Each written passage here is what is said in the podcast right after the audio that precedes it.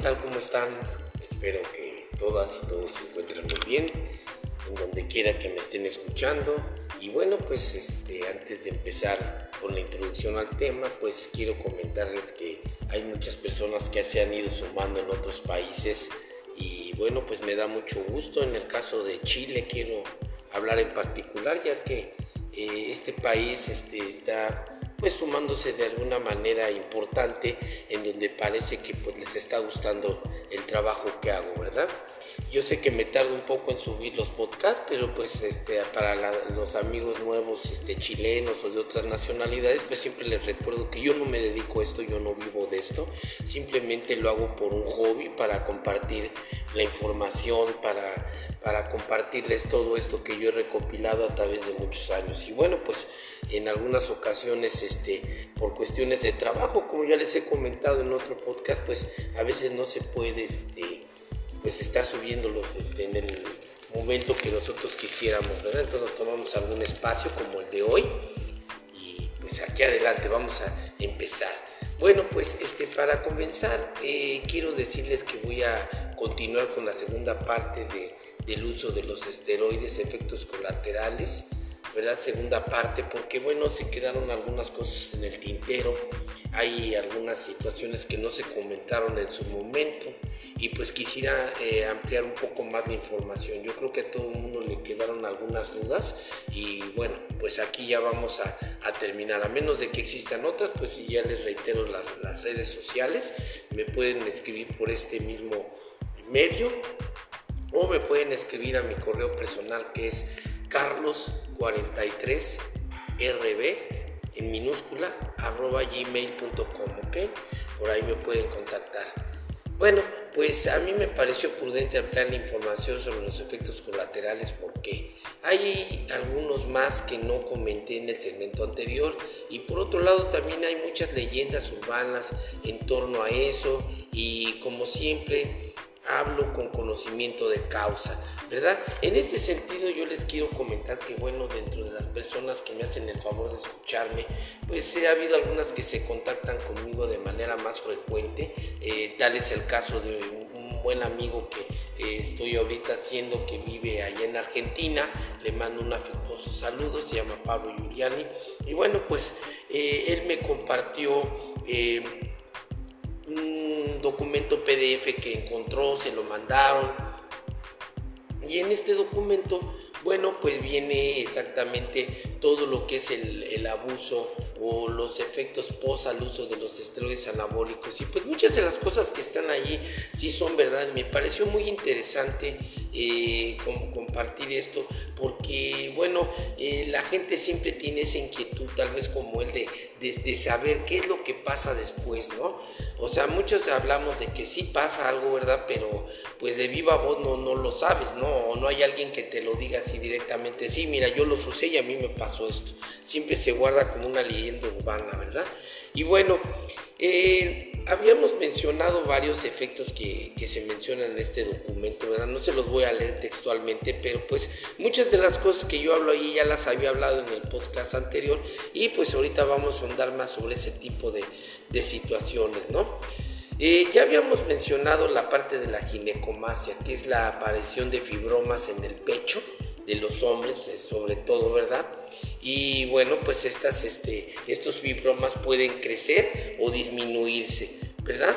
Pero estos fibromas también aparecen por otras causas, no precisamente por el uso de los esteroides. El uso de los esteroides sí, sí aparece, recuerden bien, por el exceso de, de andrógenos y que el cuerpo al nivelar este, este, estos niveles hormonales dentro de nosotros pues los convierte en estrógenos y es cuando se empiezan a formar los fibromas, ¿verdad? Y bueno, pero estos fibromas también se pueden eh, desarrollar por otras causas, ¿verdad? Por, por un, mal pulmonar, por algún tumor en el cerebro.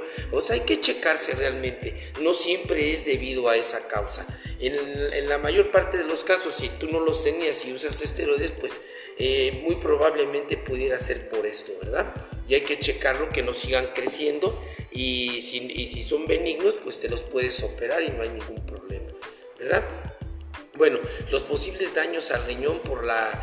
Eh, ¿Cómo podían valorarse los daños al, riñón? Pues por la pérdida de la creatinina en, un examen de orina, ¿ok? De la, de la proteína también. Estos, estos dos elementos normalmente cuando empieza a haber una falla renal se manifiestan a través de un, este, un examen de orina. Entonces ahí te puedes dar cuenta si ya puedes empezar a tener algún daño de este tipo. Entonces es muy, muy importante, sobre todo si los vas a usar, pues háztelo antes, porque si ya traes este problema, esto se puede agravar. Entonces ahí te tienes que ir checando esta situación, ¿verdad? Eh, en, lo que viene siendo la hormona del crecimiento, bueno, eh, nosotros, la hormona del crecimiento es, un medicamento fabuloso Básicamente es el que te da, bueno, en mi caso, no sé si hoy en día, pero es el que te da el triunfo o te puede dejar un tercer o cuarto lugar. Te da una definición increíble la hormona del crecimiento. De hecho, es la hormona de la juventud. Cuando lo utilizas a determinada edad, olvídate. O sea, la piel, tardas en envejecer. Recuerden que la hormona del crecimiento viene constituida por 193 aminoácidos, bueno, no, perdón, 191 aminoácidos y hay una que contiene 192 que es el de tipo oscuro. Entonces, eh, normalmente ese 191 aminoácidos en cadena libre, bueno, pues eh, básicamente es la vida, ¿verdad? Entonces, eh, este tipo de hormona es, es, muy usado en el fisicoculturismo, pero también tiene algunos este, efectos, digamos, este, colaterales, ¿verdad? Que vienen siendo, vamos a decir así, lo que viene siendo la cromegalia que es el, crecimiento de los huesos planos, lo que es la mandíbula, el mentón, eh, todo esto, todos estos huesos planos se empiezan a, a, ver así más marcados. En algunos casos haz de cuenta que te puedes parecer a Frankenstein por el crecimiento del mentón, entonces, eh, o por ejemplo la mandíbula crece muchísimo. Entonces eso también es, es, muy, muy común también en las mujeres, esto les llega a pasar, que es la cromegalia. Entonces hay que tener mucho cuidado también con esto porque estos problemas eh, derivan también de la susceptibilidad de cada persona, no en todos es lo mismo. Yo por ejemplo, yo utilicé pues algunas cantidades, digamos, generosas, hasta 16 este, unidades, 20 unidades a la semana, como lo comenté en el camino al Mister México, y pues realmente no, no tuve esos problemas, ¿verdad? Pero hay gente que sí es muy susceptible a todo esto, ¿ok? Entonces aquí hay que tener cuidado.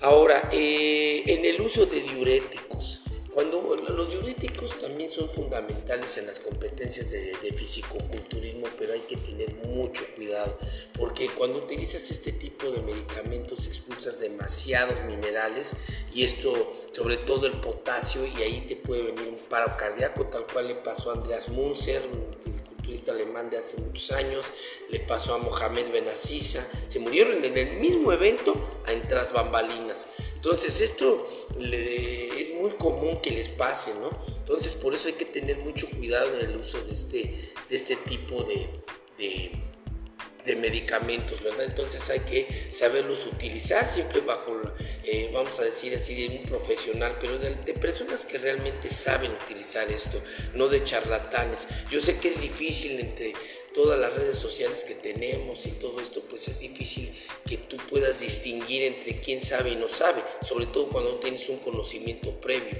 Entonces ahí sí que estamos perdidos, pero eh, yo les recomendaría que viéramos el perfil profesional de la persona que nos está hablando. Si es una persona que cuenta con un perfil profesional que, eh, digamos, de alguna manera los estudios avalen lo que está diciendo, pues podemos eh, decir que podemos confiar en él. Y más aún si esta persona tiene sus conocimientos y ha practicado el deporte y los ha utilizado, pues que mejor, ¿no? entonces ahí ya podemos este, corroborar de que podemos tener lo más cercano a una opinión fidedigna, ¿ok? Y empezar a romper todos esos mitos. Bueno, aquí eh, vamos también a hablar de efectos colaterales que también son muy importantes en el uso sobre todo de los andrógenos en las mujeres.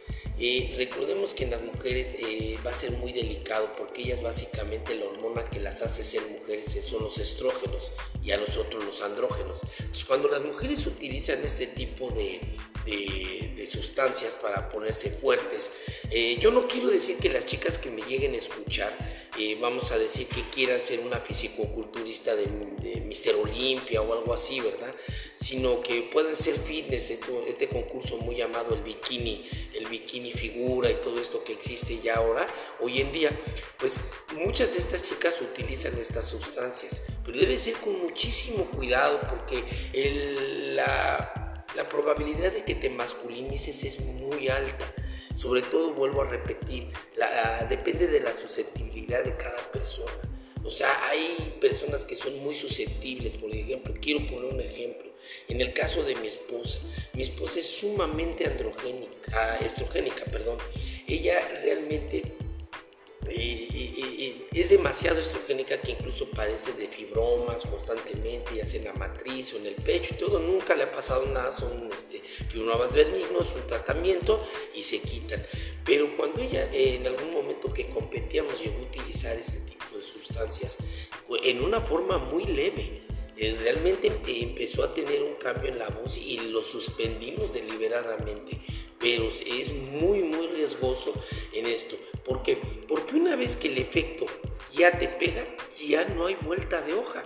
Ya te quedas así, te puedes quedar con una voz que, por ejemplo, podrías parecer un hombre que eh, fue, vamos a decir, un transgénero. O sea, tienes la voz de hombre, por decir, y eres una mujer entonces, realmente hay que tener mucho cuidado con, este tipo de, de, medicamentos, sobre todo cuando quieres verte durita, que quieres que el músculo crezca, porque recuerden bien que pues, andrógenos definitivamente es este, la clave para que el músculo crezca. Es de ahí del, que los fisicoculturistas o muchos deportistas los utilizan, porque entre el músculo sea más fuerte y más grande, pues eres más rápido, más resistente, más todo. Entonces hay que tener mucho cuidado con esto, sobre todo en las mujeres, mucho cuidado. Ahora, eh, Vamos, vamos, a, vamos a hablar eh, precisamente de todo esto. Ya hablamos que, bueno, pues este, aquí hay que tener mucho cuidado cuando las mujeres este, tienen esta susceptibilidad. Y bueno, hay otras situaciones también. Otros de los efectos que también este, se pueden notar y también en las mujeres es, por ejemplo, la piel reseca se empieza a resecar mucho la piel. En algunos casos, este, por ejemplo, volvemos a lo mismo. De acuerdo a la, metabolización de las grasas, que en este caso el hígado es el que se encarga de metabolizar todo, completamente todo tu cuerpo, hay personas que tienen una predisposición al acné, o si no es que ya la tienen. Incluso hasta con el uso de la proteína, a veces este, pueden tener algún efecto. Tal vez mínimo, pero sí lo pueden tener. Ahora imagínense, cuando utilizas un esteroide, pues el, efecto se agrava. Entonces, la aparición del acné, pero sobre de todo, no en la cara, sino en el cuerpo, sobre todo específicamente, perdón en la redundancia de repetir la palabra, pero en la espalda. En la espalda empieza a crecer, sobre todo en los hombres, un vello muy, muy, este, ¿cómo les puedo decir así? Muy áspero y aparte grande y, con acné en la parte de la espalda. Luego ese acné se empieza a correr hacia los hombros principalmente y de ahí puede pasar a la cara. Pero eh, ese es un efecto muy común en los hombres que utilizan esteroide. Digo, a mí no me llegó a pasar. Lo del crecimiento del vello en la espalda sí. Eh, se te empieza a crecer el vello increíblemente hasta pareces un simio, pero eso es un efecto. El acné no, no, me llegó a pasar afortunadamente, pero lo he visto con otras personas que los utilizan. Entonces hay que tener mucho cuidado porque incluso en, las mujeres, yo, bueno, en todo este mundo del físico-culturismo, indudablemente aquí en mi país, pues yo tuve relación con todos los físico-culturistas de mi tiempo, a todos los conocí, estuve en las competencias muchos años y pues muchos de ellos yo los vi con este problema, incluso mujeres, mujeres que competían ya a nivel en América, ya iban a concursos internacionales, todo eso, entonces yo llegaba a ver ese problema. Entonces hay que tener mucho cuidado, mucho, mucho cuidado con esto. Incluso no voy a decir nombres, pero yo tenía una amiga que le estimo mucho, que era una fisicoculturista muy famosa aquí en México, campeona nacional, Mister América, bueno, tiene infinidad de títulos. Y bueno, cuando yo la llegaba a saludar, la saludaba de beso y este, en el cachete y muchas veces yo sentía como que besaba su nombre. O sea, se le sentía la piel reseca y, se le sentían los vellitos como cuando no te rasuras bien y te quedan esos pelitos ahí que nada más se sienten cuando alguien te besa en el cachete, ¿no? De lejos no se te ven. Entonces eran cuestiones curiosas, ¿no? Y esta chica estaba muy fuerte. De, de hecho, era mucho más fuerte que yo porque ella ya competía a nivel ya internacional creo que le faltaba un evento ya para tener el carnet, pero ya era una persona que ya estaba en un nivel muy alto. Entonces sí notaba esos efectos y bueno, yo la sigo tratando y todo, es una excelente amiga, muy buena amiga, muy buena persona, pero los efectos ya se quedaron y sobre todo también hay problemas en la cuestión de, de, la fertilidad. En muchos de los casos ya se quedan sin tener hijos. Esta chica sí tenía hijos desde antes, y bueno, pues ya, ya no los quería tener, pienso que ya no los pudo tener, ¿verdad? Pero este tipo de cosas también este, pueden pasar, ¿verdad? Entonces, eh, aquí, lo, aquí lo, recomendante, lo recomendable es de que eh, de que nosotros siempre eh, tengamos un conocimiento y seamos muy precavidos. Sobre todo hay que, hay que hacer análisis antes de, utilizar estas sustancias porque esto sí puede generar problemas desde los leves hasta los graves. Digo, cuando gozas de una buena salud pues no hay ningún problema. Ahora, por ejemplo, otra de las preguntas que ustedes pueden este, surgir. En una ocasión yo hablé de que dije, bueno, ¿cuándo puedes utilizar los esteroides? Bueno, yo me refería al, ámbito deportivo. Cuando tú realmente ya tienes un nivel alto, alto de, entrenamiento, es cuando los puedes utilizar de una manera más confiable. O sea, si realmente tú tienes un nivel de entrenamiento muy bajo, pues realmente no los vas a poder aprovechar y puedes tener, eh, digamos, la, eh, correr el riesgo, vamos a decirlo mejor, eh, de, que, de, que, se te encapsulen, de que realmente te causen un daño, porque no tienes un, un entrenamiento alto. Vamos a ponerlo eh, recopilando un poco de lo que hablé en, en, esa ocasión, en ese podcast, de que cuando tú, por ejemplo, entrenas pesas, por decir, estás desarrollando músculo, pero en la sentadilla no cargas ni siquiera tu propio peso. Realmente tu nivel de entrenamiento es bajo, es muy bajo. Entonces, si te metes esteroides, obviamente vas a poder cargar tu peso y mucho más, pero vas a correr un riesgo.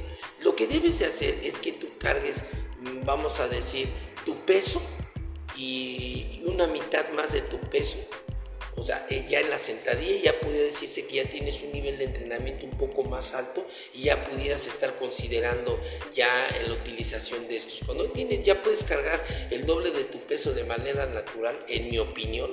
Siento que ya tienes un nivel ya alto y ya pudieras utilizar las sustancias porque ya tu nivel de entrenamiento ya es alto. Obviamente estamos hablando de movimientos fundamentales que viene siendo la sentadilla, el bench press y el peso muerto.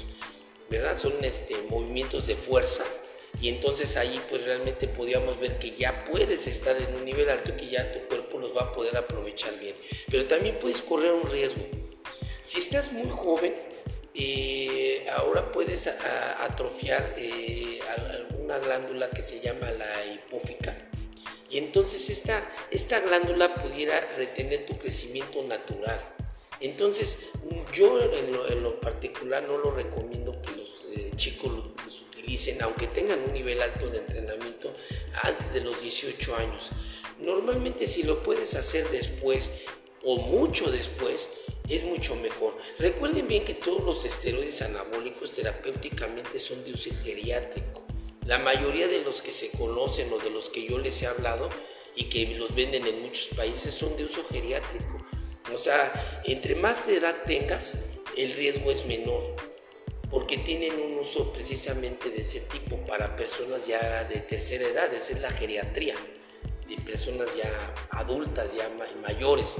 Entonces, eh, es muy recomendable que tú los uses, pero ya cuando tengas más edad. Entre más edad es mejor Ahora, si los usas antes, pues siempre vas a correr ese riesgo y, este, y si no te has desarrollado en su totalidad, pues sí pudieras quedarte con algún, este, algún problema de crecimiento, ¿verdad? Y bueno, pues esto es este, a grandes rasgos lo que yo les quiero compartir y les quiero adelantar que en el próximo podcast vamos a empezar a hablar de unas este, cosas espantosas que he estado viendo. Eh, dentro de los algoritmos que me llegan a mí en mis redes sociales salen unos videos espantosos de gente que y de chavos que quieren cargar pesos eh, realmente, perdonen la palabra, estúpidos. Y, bueno, muchos hasta se han quedado parapléjicos, o sea, cosas espantosas. Yo creo que algunos se han muerto. Hay una persona que quiere hacer un bench press en un video que vi con 140 kilos y cuando saca la barra está un tipo supuestamente ayudándole.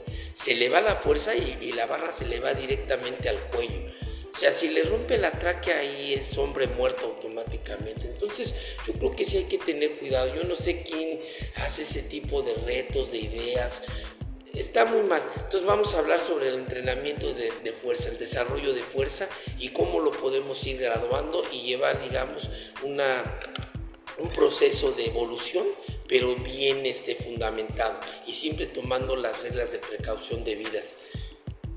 Eso es lo que vamos a hablar para el próximo video. Bueno, por hoy ha sido todo. y les mando un fuerte abrazo a todos. Espero que les haya este, servido esta información y los veo en la próxima.